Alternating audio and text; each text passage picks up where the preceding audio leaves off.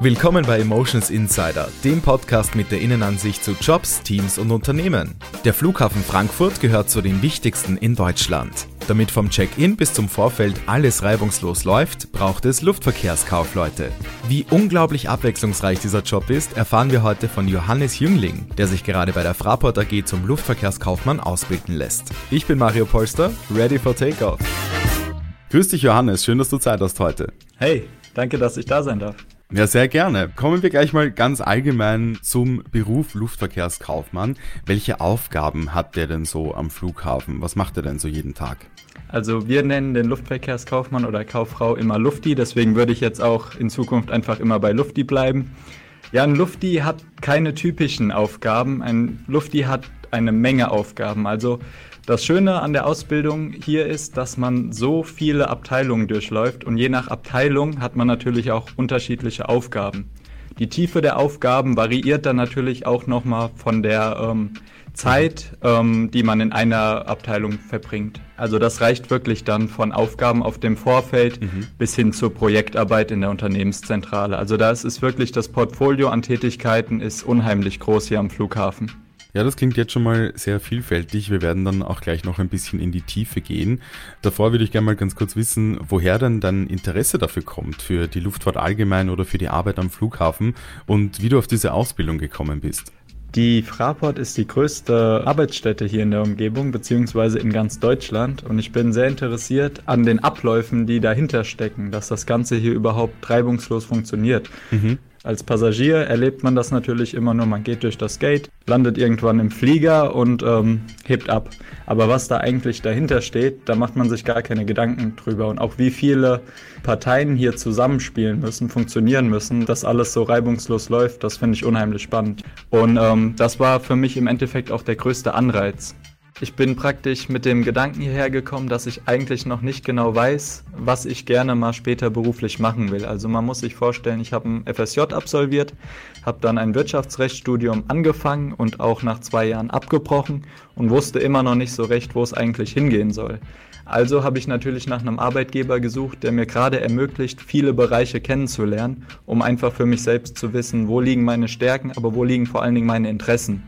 Und gerade das wird hier einfach jedem ermöglicht, indem man einfach unheimlich viele Abteilungen kennenlernen darf und so einfach für sich selbst herausfindet, ähm, ja, worauf habe ich eigentlich Bock beruflich. Schön, dass du das erwähnt hast, weil ich glaube, so geht es tatsächlich vielen in deinem Alter, dass sie noch nicht so genau wissen, wo die Reise hingehen soll.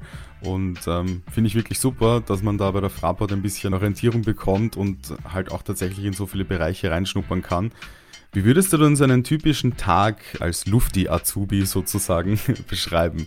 Wo bist du denn so unterwegs und was machst du denn so? Also einen typischen Tag würde ich sagen, gibt es hier eigentlich nicht. Und das finde ich auch gerade das Spannende. Mhm. Also wie ich schon erwähnt habe, es variiert natürlich von Abteilung zu Abteilung, je nachdem, wo man gerade eingesetzt ist. Also ein typischer Tag, aktuell bin ich in der Marktforschung. Das heißt, ich komme immer mit der Bahn an, laufe zur Unternehmenszentrale, trinke einen Kaffee, begrüße meine Kollegen und starte dann langsam in das Tagesgeschäft. Das kann aber auch komplett anders sein, wenn man auf dem Vorfeld eingesetzt wird. Dann muss man natürlich erstmal durch die vielen Katakomben sich durch eine Personenkontrolle dann fortbewegen, mhm. kann dann teilweise noch durch die Tunnel auf dem Vorfeld laufen, bis man dann im Endeffekt in seinem Büro ist. Also das ist wirklich, ja, es ist sehr vielfältig. Okay, ja, es ist spannend auf jeden Fall. Und ich glaube auch wirklich, dass es ähm, ein sehr großer Punkt ist, der für so eine Ausbildung spricht, wenn eben kein Tag dem anderen gleicht und man auch quasi nie weiß, was auf einen zukommt, weil dann bleibt es halt auch wirklich spannend. Also sehr, sehr cool. Ähm, wer steht dir denn so als Ansprechpartner zur Seite und wie wirst du denn so unterstützt während deiner Ausbildung, wenn du mal eine Frage hast? Wo kannst du dich denn da hinwenden? Also wir werden grundsätzlich von unserer Ausbildungsleiterin unterstützt, Frau Sehasch. Sie ist eigentlich für alle Anliegen ähm, immer zuständig, hat auch immer ein offenes Ohr. Um das Ganze natürlich ein bisschen zu vereinfachen, haben wir in jeder Abteilung auch nochmal eigene Ansprechpartner. Also das sind dann Personen, die uns betreuen, die uns einweisen und dann ist der Draht einfach ein bisschen kürzer, als wie wenn man immer wieder zur Ausbilderin direkt gehen müsste. Ansonsten bietet die Fraport unheimlich viele Schulungen an. Viele davon sind Pflicht, einfach ähm, weil man im Luftverkehr diese braucht oder um auf das Vorfeld zu kommen, dann gibt es einfach Gesetze, die müssen stattfinden, zum Beispiel eine Gefahrgutschulung. Mhm. Aber ganz viele Schulungen werden auch darüber hinaus einfach noch freiwillig angeboten. Und ja, also da bietet die Fraport uns unheimlich viel. Also man kann dann quasi auch noch seinen äh, Wissensbereich zusätzlich erweitern zu seiner Ausbildung. Hast du da schon eine Schulung noch zusätzlich gemacht? Kannst du uns da irgendwie so ein Beispiel nennen? Also wir waren zum Beispiel eine Woche auf Teambuilding-Maßnahme, Kommunikationsmaßnahme Darüber hinaus bietet die Fraport aber auch noch zeitaktuelle Seminare an. Wir waren so zum Beispiel in einem Institut, Thema Fake News. Und ähm, dann haben wir einfach anhand von einem Eigenexperiment herausgefunden, wie anfällig sind wir denn eigentlich selbst für Fake News. Mhm. Ansonsten gibt es auch noch Seminare wie interkulturelle Kompetenzen, wo wir einfach lernen, dadurch, dass der Flughafen so vielfältig ist und man so viele Menschen kennenlernt, dass man dort natürlich auch nochmal gesondert im Umgang geschult wird. Ja, auf jeden Fall. Wie schaut's denn aus? Du bist ja am Flughafen auch in vielen Bereichen unterwegs, wo man als normalsterblicher Passagier, sage ich mal, jetzt nicht hinkommt.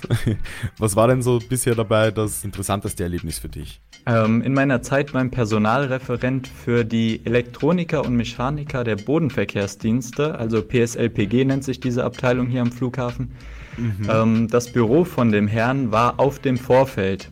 Das heißt, ich musste jeden Morgen also durch die Sicherheitskontrolle, ähnlich wie das äh, bei den Passagieren ist, gibt es das natürlich auch für Personal.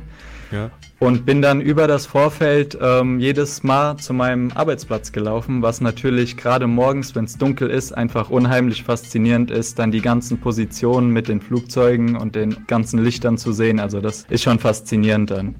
Ja, das glaube ich dir aufs Wort. Und Büro auf dem Vorfeld klingt ja auch mal sehr, sehr spannend und besonders.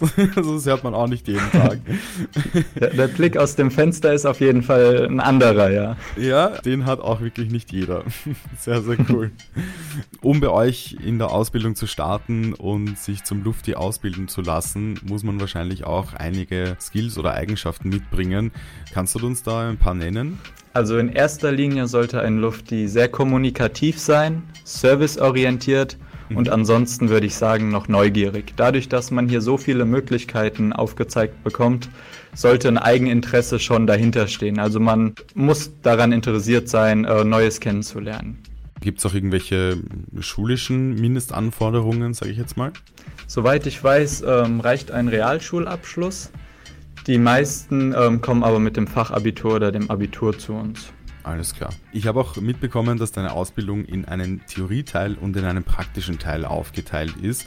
Welche Inhalte werden dann im Theorieteil deiner Ausbildung vermittelt? Also der Theorieteil wird ganz normal in der Berufsschule stattfinden mhm. reicht von unterschiedlichsten Prozessen, von den Terminal-Prozessen bis zu personalwirtschaftlichen Prozessen, Abfertigungsprozessen bis hin zu Cargo- oder Operation-Themen. Also das ist auch sehr breit gefächert. Okay. Ja, also es legt auch wahrscheinlich mal den wichtigen Grundstein, den man braucht, um dann auch tatsächlich in den praktischen Teil reinzustarten. Wo bist du denn da so im Einsatz? Im praktischen Teil war ich bis jetzt, ich glaube, in ungefähr acht verschiedenen Abteilungen. Okay. Also auch da wieder ähm, wirklich viel Auswahl. Aktuell bin ich in der Marktforschung, mhm. ähm, war aber auch schon in der Strategie und Digitalisierung, bei den Personalreferenten, wie vorhin ähm, erwähnt, aber auch bei Personalreferenten für die Luftis. Also da war ich in der Abteilung meiner Ausbilderin. Ansonsten war ich schon bei der Geschäftsprozessoptimierung ähm, im Bereich Aviation Mhm. Ich war schon beim zentralen Einkauf und der Beschaffung. Also es gibt wirklich unheimlich viele Abteilungen. Und was ist so deine, deine Lieblingsabteilung? Also wo fühlst du dich am wohlsten, sage ich jetzt mal? Also sehr gut hat es mir in der Strategie und Digitalisierung gefallen. Aus dem einfachen Grund, weil ich in einem Projektteam äh, mitgeholfen habe. Das nennt sich hier Digital Factory. Das heißt, da wird in drei Monaten versucht, die Fraport noch ein Stück moderner zu machen. Das heißt, wir kriegen aus den eigenen Bereichen immer wieder Vorschläge für Projekte mhm. und versuchen diese dann in drei Monaten zu realisieren, dass natürlich ein Mehrwert dann hinterher entsteht.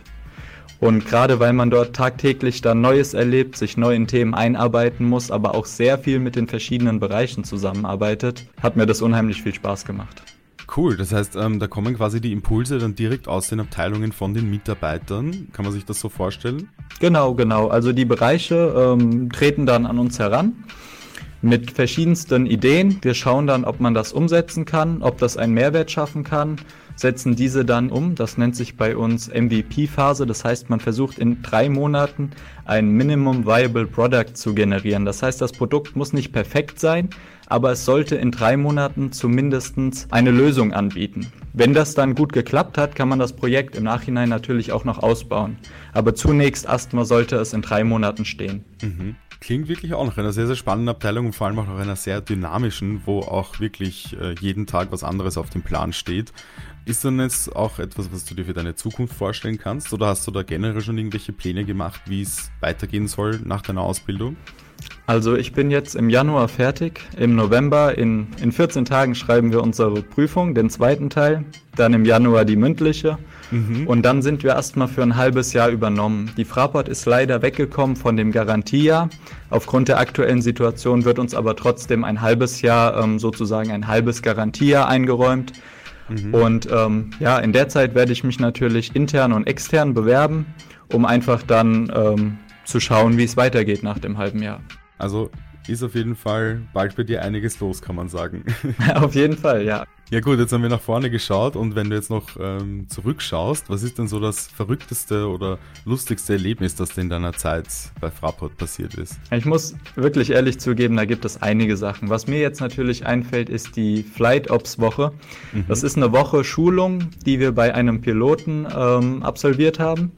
Und mit dem Piloten geht man dann natürlich auch mal in ein Flugzeug, setzt sich in ein Cockpit, kriegt einfach mal alles im Flugzeug wirklich gezeigt, mhm. geht aber auch in einen Flugsimulator der Fraport, was auch unheimlich spannend ist, einfach mal in der Theorie ein Flugzeug selbst zu landen. Ja, das macht schon unheimlich Spaß und ist deutlich schwerer, wie man sich das vorstellt.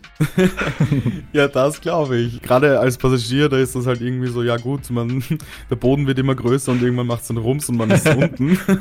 Aber man kann sich wahrscheinlich gar nicht vorstellen, was da für komplizierte Prozesse auch dahinter stecken, am Boden und in der Luft. Ja, Johannes, das war wirklich ein großartiges Interview. Wir haben einen sehr schönen Einblick bekommen in die Tätigkeit eines Luftis und ich glaube auch, dass sich da viele Bewerberinnen und Bewerber wiederfinden, auch in dieser Situation, dass sie vielleicht noch nicht so genau wissen, ähm, was sie in Zukunft werden möchten. Also vielleicht ist auch da tatsächlich die Ausbildung bei der Fraport genau das Richtige. Vielen Dank dir nochmal für dieses tolle Interview und vor allem viel, viel Glück für deine Prüfungen, die jetzt bald anstehen. Ja, sehr gerne und vielen, vielen Dank. Die wirst du auf jeden Fall auch gut meistern. Schönen Tag noch, alles Liebe. Gleichfalls, mach's gut. Ciao.